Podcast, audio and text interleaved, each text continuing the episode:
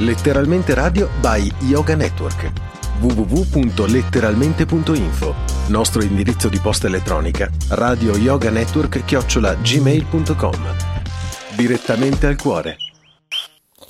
Ben arrivati, oggi venerdì 1 maggio 2020, siamo in diretta mondiale qui da letteralmente Radio Yoga Network, dallo studio Zero, Rete Ferrara, dalla voce di Maurizio DJ. Oggi devo dire che è una giornata un po' insolita, mh, mm, vedere queste piazze vuote. Non so, grazie per tutti i messaggi che stanno arrivando, eh. complimenti, e, mh, mm, complimenti mh, mm, perché ho ancora qualcuno che ha un lavoro. Oggi è la festa dei lavoratori e eh, lo so, mi stanno arrivando grandi, grandi email, eh, tante email, eh, ci fanno piacere questo. E bene, come va?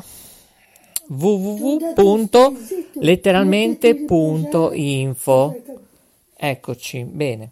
Allora, bene, è arrivata anche la Jacqueline, ci siamo tutti oggi. In regia mm, abbiamo Coco e mm, abbiamo anche Peppino lo spazzacamino. Oggi c'è un po' di sverzura perché mh, mm, oggi come festa dei lavoratori, primo maggio 2020, sono le 14.59 minuti primi e 31 secondi, 7 decimi è giusto essere qui anche mm, se il sottoscritto è stato veramente male, possiamo dire così. E mm, vabbè, una specie di raffreddore, vabbè, però ha dato molta noia. Ora mm, sembra che abbiamo ripreso. Bene, bene. E mi dice che Coco è in linea anche con la persona che dobbiamo intervistare, tra l'altro è anche un artista, ovviamente, eh sì, sì. Che tra l'altro questo artista eh, aveva già fatto una comparsa letteralmente Radio Yoga Network, dove eh, ovviamente dallo studio zero, dove io, mm, eh sì, lo avevo intervistato e ovviamente lui ha accettato di nuovo essere intervistato. E bene, allora Coco mi dice che è ancora occupato, va bene, allora mm, prova l'altro numero, allora ecco Pepino lo spazzacamino. L'altro nostro regista dice che è tutto a posto, perfetto, ok, allora siamo in linea, bene, abbiamo trovato il personaggio giusto, il nostro artista che per la festa dei lavoratori alle ore 15.00 e 56 secondi, oggi è primo maggio, eh? ovviamente in diretta mondiale in tutte le piattaforme. Dovremmo avere in linea Claudio, dico bene? Pronto? Sono io. Ecco. Ci sono. Siamo riusciti, eh?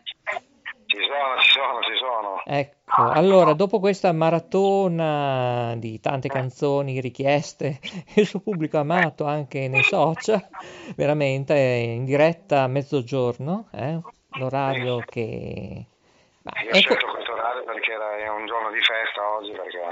Eh. Per quello, perché poi ne fanno tante tutti quanti, allora ho preferito farla a mezzogiorno, ecco. Ascolta per caso, ti interrompo perché io sento dei ritorni. Allora, prima mi saltava la, tua linea telefonica, non riuscivo.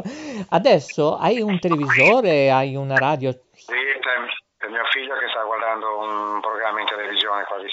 Devo, devo abbassare? Ullala. Eh, beh, se no lascialo in sottofondo.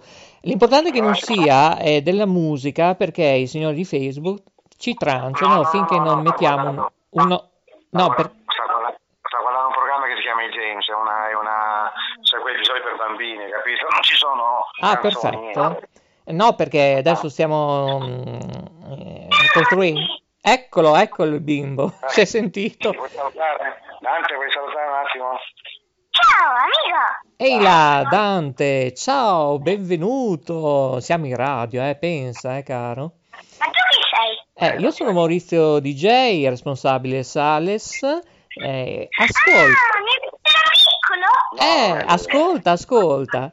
Tu, io so che tu, diceva il paparino tuo, che fai le lezioni online tramite Zoom, eh? Per le situazioni aule didattiche? Ti trovi bene? Hai delle difficoltà? Ti trovi bene? Eh, ma sì. Riesci a vedere i compagni, tutto quanto, la maestra? Sì, sì. Ma in quanti siete online? Compreso il docente, ovviamente. Sì, compreso l'insegnante, hanno, sono in alunni, credo che siano in 18 in classe, sono divisi da, in due gruppi da 9 per 9. Ecco. Ti posso dire una cosa? Sì, prego. Conosci le carte Pokémon? Sì. Noi sappiamo tutto, sai. Non è che abbiamo 2-3 anni, abbiamo 43 anni di esperienza radiofonica e televisiva. E... Ah, possiamo fare videochiamata? No, no, adesso, perché adesso è in radio, un'altra volta. Ma in televisione però potremmo farlo, sai. E, ehm, perché se il bimbo ha delle iniziative, magari anche fare una sorta di karaoke televisiva come abbiamo in mente, e, um, questa sera tra l'altro facciamo tramite due emittenti in contemporanea, nonostante che io sto male, ma farò io la moderazione lo stesso, compresi i nostri informatici, infatti eh, qui non sono d'accordo, eh, perché sono stato ma molto male, e eh, vabbè, eh, però dobbiamo lavorare. Eh. Pensa che tanta gente ha perso il lavoro eh, per tutta questa situazione. Vabbè, io sono fermo qui dal 22 febbraio perché ho fatto l'ultima sera, io vivo di questo, ho fatto l'ultima serata il sabato di carnevale, poi dopo è finita la, la musica proprio. Ecco. Pensa te, a costi zero, ovviamente non siete retribuiti, voi artisti, piano bar, perché chi è Claudio Ferrare? Spieghiamolo, eh. Allora, io faccio questo lavoro che è nato all'inizio per hobby, anche come secondo lavoro, e poi dopo che è successo, verso il primo lavoro per la crisi e tutto, lo faccio come da, a livello professionistico. E io quindi mi pago anche i contributi, pago la SIAE, nel senso i diritti d'autore e ogni serata che faccio eh, devo fare anche una fattura perché se no non, siamo, non ci costruiamo i contributi e non siamo anche in regola per quanto riguarda l'Inps perché adesso l'Empals, quello dello spettacolo, è, è, si è fuso con l'Inps quindi è, loro controllano, mh, mm, ci controlla anche l'Inps, capito? Se uno fa una serata, come si dice volgarmente, in nero, ecco queste cose qua, sono tutte serate regolarmente eh, con, con, con, il compenso e con la fattura. Mm. È certo che è un problema. Comunque la musica è la musica, la radio è la radio. Ma ti ricordi le canzoni di Eugenio Finardi, la radio? Ce la vuoi canticchiare? Adesso di Eugenio Finardi mi ricordo che la canzone principale era Extraterrestre, mi ricordo questa. La, eh, visto i tempi. eh. Anche l'asteroide, hai visto, ci ha sfiorato. Sì, perché io avevo, cioè io poi so, quest'anno faccio 55 anni, quindi sono mm. 65 e alcune canzoni me le ricordo. Sul momento, credimi, ho un vuoto, quella della radio di finali. So che... Baby Baby. Sì, quella è un'altra cosa. Ma è quello che diceva, amo la radio perché la, ti fa vivere, ti ricordi? Sì, sì, più o meno sì, adesso non mi ricordo com'è la canzone perché... Ma prova se no a cantare extraterrestre, ecco, proviamo, lo accendi. No, non ho capito. Prova... Cosa dice il bimbo? Vedo che sono emozionato. Io... Sì, in realtà sono sempre emozionato quando faccio anche le dirette sono col pubblico. Personalmente. Però per quanto riguarda questa canzone, sul momento ho veramente un vuoto, se no te la canticchierei tranquillamente. Eh, lo so, sai perché? Perché c'è molta amarezza, molti pensieri che stiamo vivendo nel nulla. Ecco perché io mm, volevo lanciare un, una proposta, ma molti artisti, orchestre sono come te e la proposta era di fare una sorta di drive-in visto che abbiamo tanti parchi, ovviamente dove c'è la possibilità di mettere uno, due, tre teatri, e le orchestre e mh, mm, cantanti, maghi, insomma, eh, nelle sagre dove c'è questi grandi parchi, eh, almeno si esibiscono un, alcuni magari in auto, sperando di non fare tanto smog, eh, inquinamento, e spazi a distanza di 1-2 metri, eh, seguendo le leggi permettendo ovviamente, con tanto di gazebo, biciclette, per assistere a voi che vi esibite. Almeno guadagnate qualcosa voi. Eh.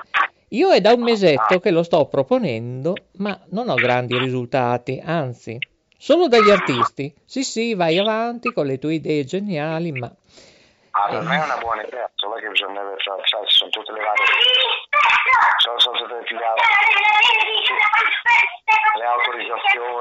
varie autorizzazioni, capito? Tutte queste cose qui, un casino, però io ci sono, se ce la fai ci sono. Ma ci sono tanti e addirittura un certo Codizzi, che è un musicista, artista, um, discografico, iscritto a SIAE, ha tutto, conosce qualcuno del Parlamento e ne abbiamo cominciato un po' già a accennare, ci stiamo un po' muovendo. Se qualcuno dà l'ok, eh, ci muoviamo in tutti i sensi, nelle emittenti televisive, radiofoniche, anche le nostre, per, con, per, anche io vorrei sentire anche il parere di tutti gli ascoltatori e ascoltatrici cosa ne pensano, perché tu cosa lanceresti, che proposta lanceresti tu per uh, cercare di dar lavoro a questi musicisti che vanno su un balcone, loro cantano, però è tutto limitato come DJ, eh, hai capito? Cioè...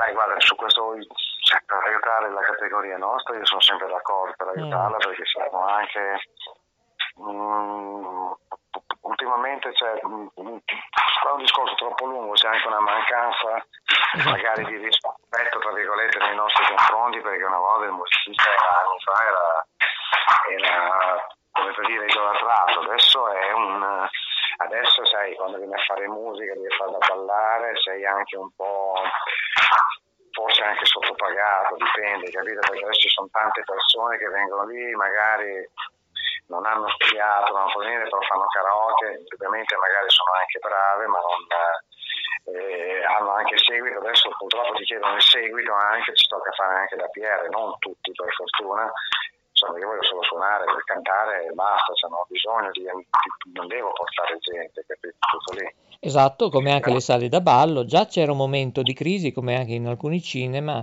eh, la gente è diminuita, non siamo più negli anni 70-80 eh, purtroppo, ma ripeto, qui è fermo tutto, anche le prove cinematografiche, i set. Sì, adesso dico che questo qua è uno, l'ultimo dei settori che secondo me ripartirà anche perché io mm. quando vado nei locali faccio anche da ballare dopo, però cosa è successo? Che siccome con il fatto delle restrizioni degli assembramenti, io penso che essendo un piano barista, quando si ripartirà, magari con la musica non vorranno che si balli e a me da un lato va anche bene perché così io canto, sono anche tranquillo perché ultimamente mi fa anche piacere, molta gente viene anche per ballare, dopo li fai ballare, fai anche la musica da ballo. Però con il fatto degli assembramenti, di stare lontano, tutto quanto, io la vedo un po' dura di cominciare a tornare subito come, come prima del 20 febbraio. Insomma, Esattamente, io la vedo come sono concordo, condivido al 100%. Soprattutto per il DJ, soprattutto per, per il DJ, perché bene o male io posso anche, vieni mi fai un po' di piano bar, tranquillo, non balla nessuno, tutti mangiano e mi posso, me la posso anche cavare, ma per un DJ eh, che il DJ nasce proprio per far ballare, capito? no, è una situazione grigio tempestosa, ecco. Nell'arcobaleno qui è, non lo so. Per fare, una, per fare, un aperitivo come si faceva prima anche Certo, un, aperi, un, aperidisco, insomma, era eh. tutta una situazione perché, ripeto, perché la gente dopo il lavoro vuole un po' svagarsi o andare a cabaret, a teatro, a vedere voi, e andare anche in discoteca, eccetera. Ma, certo, certo. Eh, cioè, ragazzi, bisogna che qualcuno ci pensa, dico, non, non si può, perché se no qui tra um, mm, 7-8 mesi, un anno, cosa può succedere? È per quello che io avevo pensato a questa situazione in una sorta di drive-in, ma ne ho tante delle idee, questa è una, almeno guadagnate qualcosina, ecco. Sai, anche perché, per esempio, noi siamo una categoria che non è neanche tanto tutelata. Ma perché, scusa, perché? Che voi siete no. la creme, la chantilly, anzi, delle persone no, che hanno bisogno, abbiamo, che portate sole, portate serenità, e fate, fanno bene perché ballare è anche ginnastica. Eh, ti spiego, ginnastica del corpo. Certo, parlo adesso di altre cose, per esempio capitava in passato, non avendo noi un, come si chiama, un sindacato che ci rappresentasse, mm. capitava che andavi in un locale, magari venivi chiamato, tu perdevi i servizi da altre parti, in quel locale c'era poca gente e lui non ti pagava. Eh. Per dirti, eh. come facevi. Allora cosa fai? Sì, sì. Eh, non potevi neanche appellarti come per dire sindacati niente perché non c'è un sindacato che ti, che ti, che ti tutela, che ti... Ecco, che ti segue, ti protegge. Eh, cioè, veramente molto triste, sai, tutto quello che sento. Eh, che io ho una cooperativa, per fortuna grossa, della quale io sono iscritto, che almeno anche di chiedere i 600 euro che non mi sono arrivati, neanche ancora, tra parentesi, però perché come si sono informati è una cooperativa dove sono iscritti tanti musicisti come me mm. che vivono di questo e che quindi hanno, abbiamo tutti chiesto i 600 euro ma non, non ci sono arrivati. Allora, una parte le prime volte sembravano 600 euro, poi erano 800 euro, poi sono tornati 600 euro. Molta gente, come te dici, non sono arrivati. Eh, cioè, esatto. non vorrei capire il perché questo. Ah, lo vorrei capire anch'io. Mm, perché in Francia dicono parce che, eh, però non lo so, eh, perché bla bla bla va bene, però... Eh. che sono stati in Spagna, in Francia e demás, loro hanno avuto le, le No, perché le tasse arrivano, eh? eh, eh esatto. come? Loro hanno avuto le sovvenzioni subito, mentre invece da noi solo parole per adesso.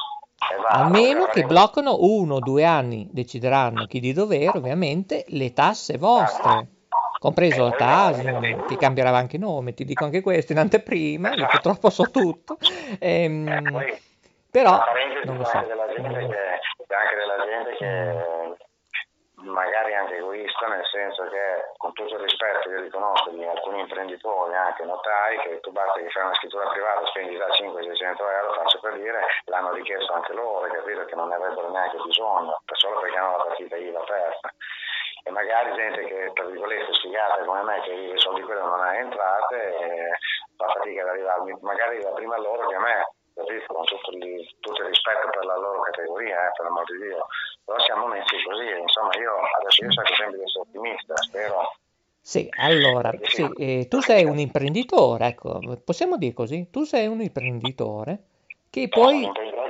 Si guadagna solo per se, lavoro, se ecco, ma tu quanto paghi di SIAE? Non hai capito? Quanto paghi di SIAE? Ah, ma sai, io ho fatto anche dei miei e quindi quando mi arrivano i bollettini semestrali eh, di solito mi arriva quello che guadagno, che è poco, e se però mi arriva quello che guadagno è la differenza tra la, tra la quota di associativa che devo pagare, che la quota associativa, se non mi sbaglio, era sono 630, 140, adesso non mi esatto. Allora, scusami, ma l'hai chiesto tu che arrivano semestrali oppure... No, no, i, no. i, cioè, i diritti, i diritti di CI arrivano a gennaio e arrivano a luglio, pagano il primo, trimestre, il primo semestre e il secondo semestre. Ecco, Sono vedi, anche in questa occasione dovrebbero chiudere un occhio, almeno per un po' di ecco. tempo. Eh. Sì, anche perché eh. non lavorando io non posso guadagnare, no. capito? non posso non pagare, so. cioè, facendo le serate meno male si fa i tuoi pezzi e ti vengono tra virgolette retribuiti, che poi ti vengono retribuiti un 24 Dai, cantaci extraterrestre così ci portano tutti via portaci via. Guarda, adesso mi becco in un momento che sono anche un bassa perché ho cantato per un'oretta, poi ho parlato un po' con mio figlio che fa un disco, capito? Quindi avanti e indietro, adesso parlando in altro caso dal calcio. Quindi eh, sono un attimo voce, poi mi becchi un attimo impreparato. Quindi... Ma tu, oltre che, scusami, cantare Antonello Venditti, in tutti questi cantautori, ce n'è uno che preferisci di più? Guarda, a me piace molto, non ci crederai, cantare in inglese. In inglese? Quella... John, Ma pe... prova a cantare l'anno che verrà di Lucio Dali in inglese. Bah, te lo lancio così. In inglese? Eh, eh sperando che venga migliore, non come eh, quest'anno. Di solito le canzoni in inglese, vabbè, ah di solito le canzoni in inglese sono meglio di quelle italiane, perché per esempio se eh, tu senti My certo. Way, se tu senti My Way, sì? My Way la senti in inglese è bella, la senti in italiano è bella, ma, ha un sapore diverso secondo me, il mio pensiero, capito? Più bella in inglese, capito? Molte canzoni senza luce, eh, per dire eh, cameriere, quelle canzoni che fa, si skip in inglese, we skip in light fandango, cioè hanno una appeal diversa, capito? E invece in italiano sono solo nella stanza, capito? Per dirti, ehm, è bella, però per me è più bella in inglese, capito? Le canzoni sono in inglese. Your Song, se tu la canti in italiano, non ha il successo che ha in inglese, secondo me, capito? Poi è una mia opinione, poi magari mi sbaglio. Ma nelle tue richieste di, non so, qualcuno ti può chiedere anche una canzone en français, francese? Sì, qualcuna c'è, eh, non vedi? sono molto afferrato perché a parte la linea rosa in francese, a meno che non, venga, non si venga un successo particolare poi lo cantano tutti, come c'era il periodo eh, di Chiotte ricordi li ho dei nostri tempi, quella che cantava E toi dis-moi che tu m'aimes, tous les jours sont les mêmes, oppure, oppure c'era Saplan tu vois, te la ricordi quella canzone? Ovviamente, eh, eh, hanno annunziato. non mi ricordo il cantante perché sai, perché adesso magari non mi viene in mente, però sono le canzoni famose, quella di Rose cantata da, da Grace Jones. Mm, me di che buon amore, na, na, na, qualcuno se le conosco, cioè, a parte che le classiche, e poi per esempio Ciao Slavur era un cantante che cantava benissimo in italiano, per dire, te ricordi? Ed io fra di voi. Eh, quello è un mito da brivido, eh? Cioè, ragazzi. Eh, esatto. Esatto, esatto. No, mi piace molto Michael Bublé, mi piace molto Elton John, mi piacciono molto quei, quei anche quando cantavo ogni tanto mi capita di cantare New York, New York, Unforgettable, non so, oppure eh, Georgia. Ah, e, sì? sì. Anche Elton John, magari con Nikita, te la ricordi? Sì, Louis Armstrong anche tanto. Eh, bellissima. Nikita, sì, un Nikita is a cold, in your little corner of Bravissimo. Salutami Dario, benvenuti ancora. Io mi auguro di risentirti. Dai, ti saluto, un forte abbraccio da letteralmente Radio Network dallo Studio Zero Rete Ferrara. Grazie e alla prossima. Ciao. Ah, ricordi i tuoi contatti, eh, se qualcuno ti vuole Ciao, alla prossima, buon proseguo e grazie per essere rimasti con noi. Signori, venerdì 1 maggio 2020, sono le 15.19 minuti, primi e 43 secondi, 29 decimi. Io ringrazio anche la Jacqueline, Pepino, lo spazzacamino e Coco in regia. Dalla voce di Maurizio DJ direi che è tutto. Termina qui oggi in questa versione del condominio. Eh sì, oggi è un condominio condominio perché oggi abbiamo parlato un po' di tante cose, ma io dovrei accennarvi di tante altre cose. Ovvero, questa sera dalle ore 22.30, 22.40, 22.45, eh, dipende la connessione televisiva, mm, ma non lo so, bene, ci sarà una trasmissione di Afro e sarà trasmessa in ISO, eh?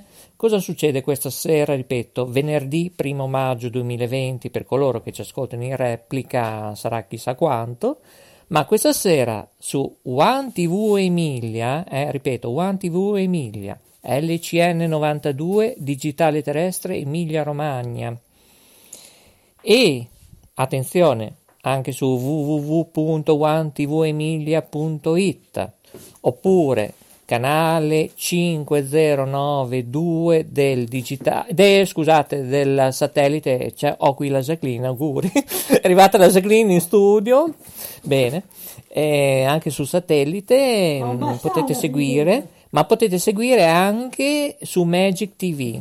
Eh, siamo su due televisioni con la nostra moderazione ovviamente.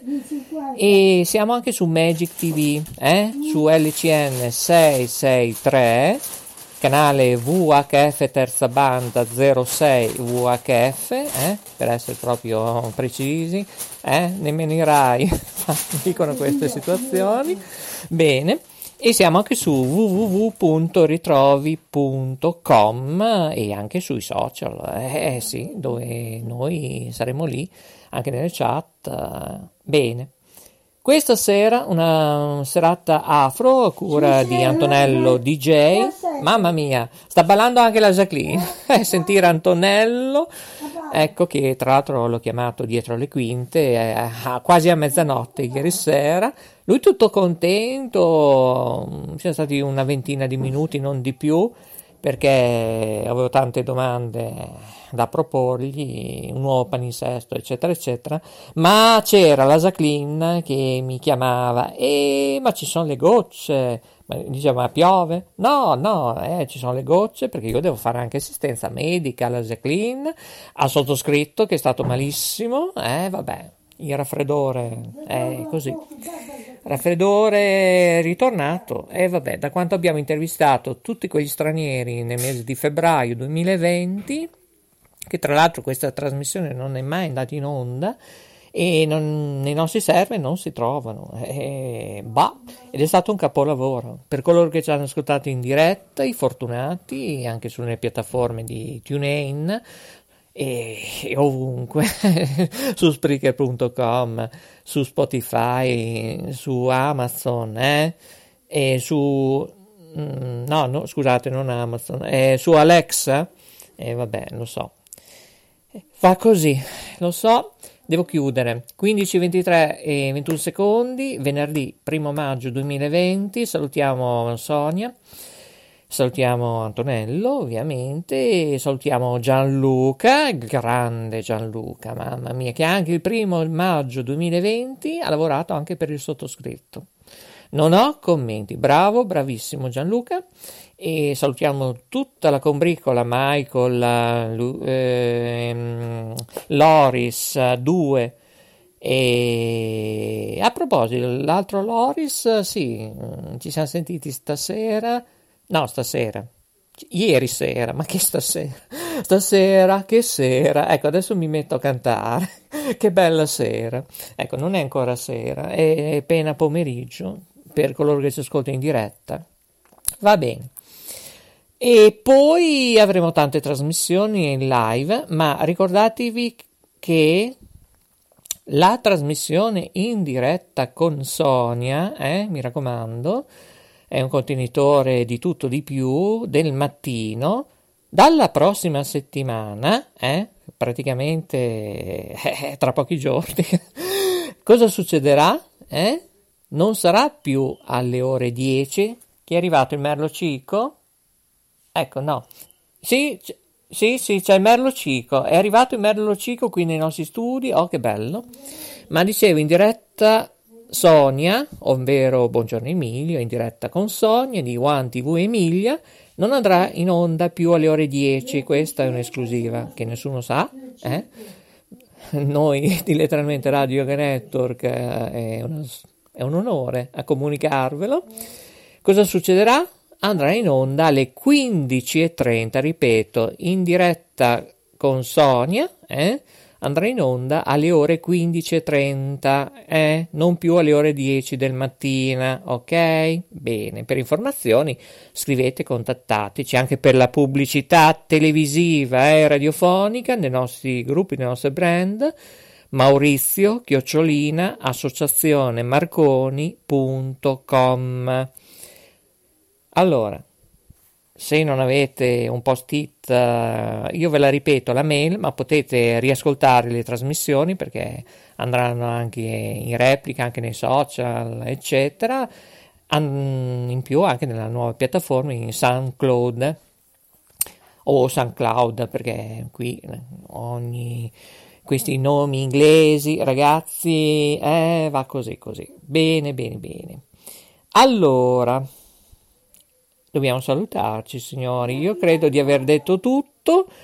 Comunque seguite tutte le trasmissioni dove eh, ci sarà anche sottoscritto, tempo permettendo, moderazioni One TV Emilia, eh? TV e digitale terrestre Emilia Romagna e Magic TV Toscana Emilia Romagna e vabbè e tanto altro. Su, in, in Toscana sarà LCN 282 e in Emilia Romagna basta col telecomando premere 663 e per magia compare Magic TV. Per qualsiasi problema tecnico, possibilmente, scrivete a Maurizio chiocciolina associazione marconi.com anche per pubblicità radiofonica, televisiva e poi eh, ascoltate anche i nostri canali tematici, eh? ne abbiamo tanti su www.letteralmente.info il canale senza pubblicità, il terzo canale gestito dallo studio di Sanremo, da Mauro, che si chiama Radio Green Tau World, tutta musica di jazz e blues jazz.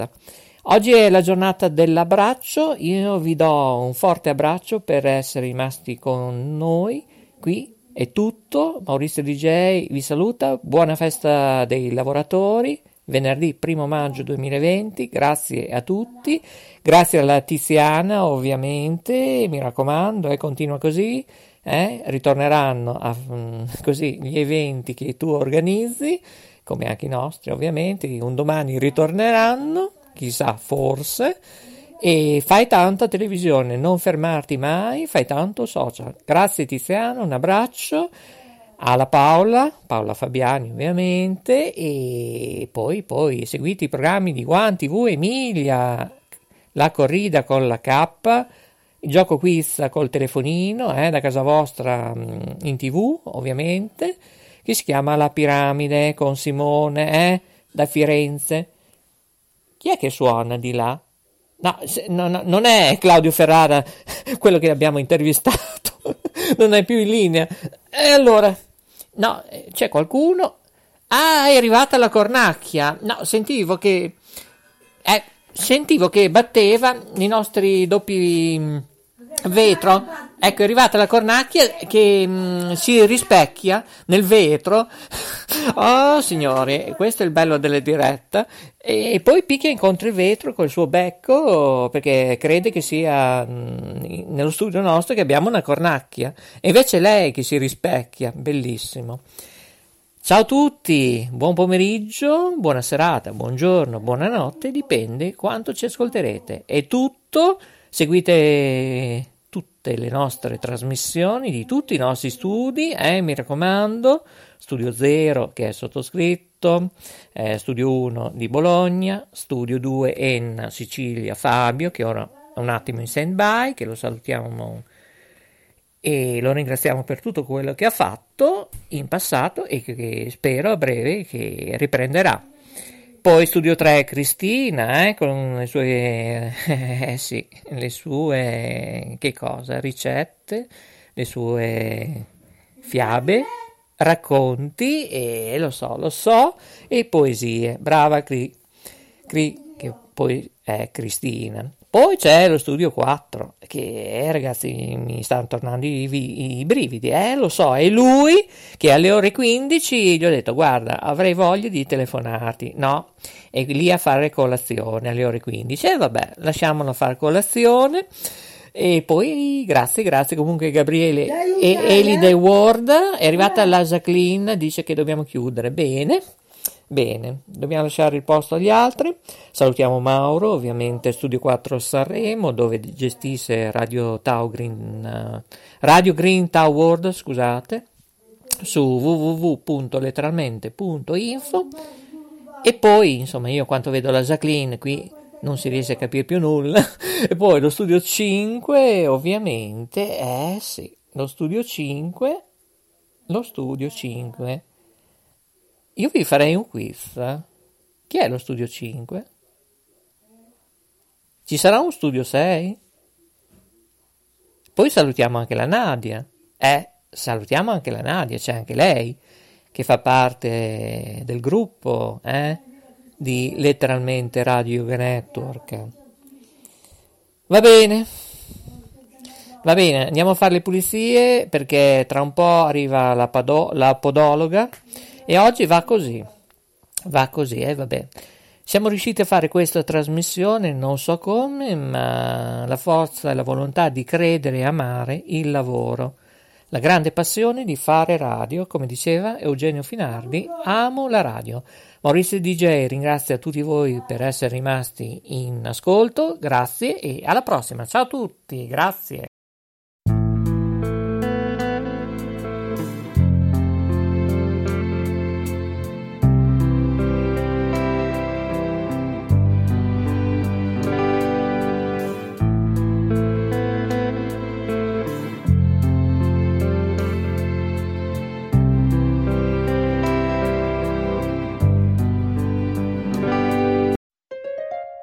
State ascoltando Letteralmente Radio by Yoga Network www.letteralmente.info Nostro indirizzo di posta elettronica radio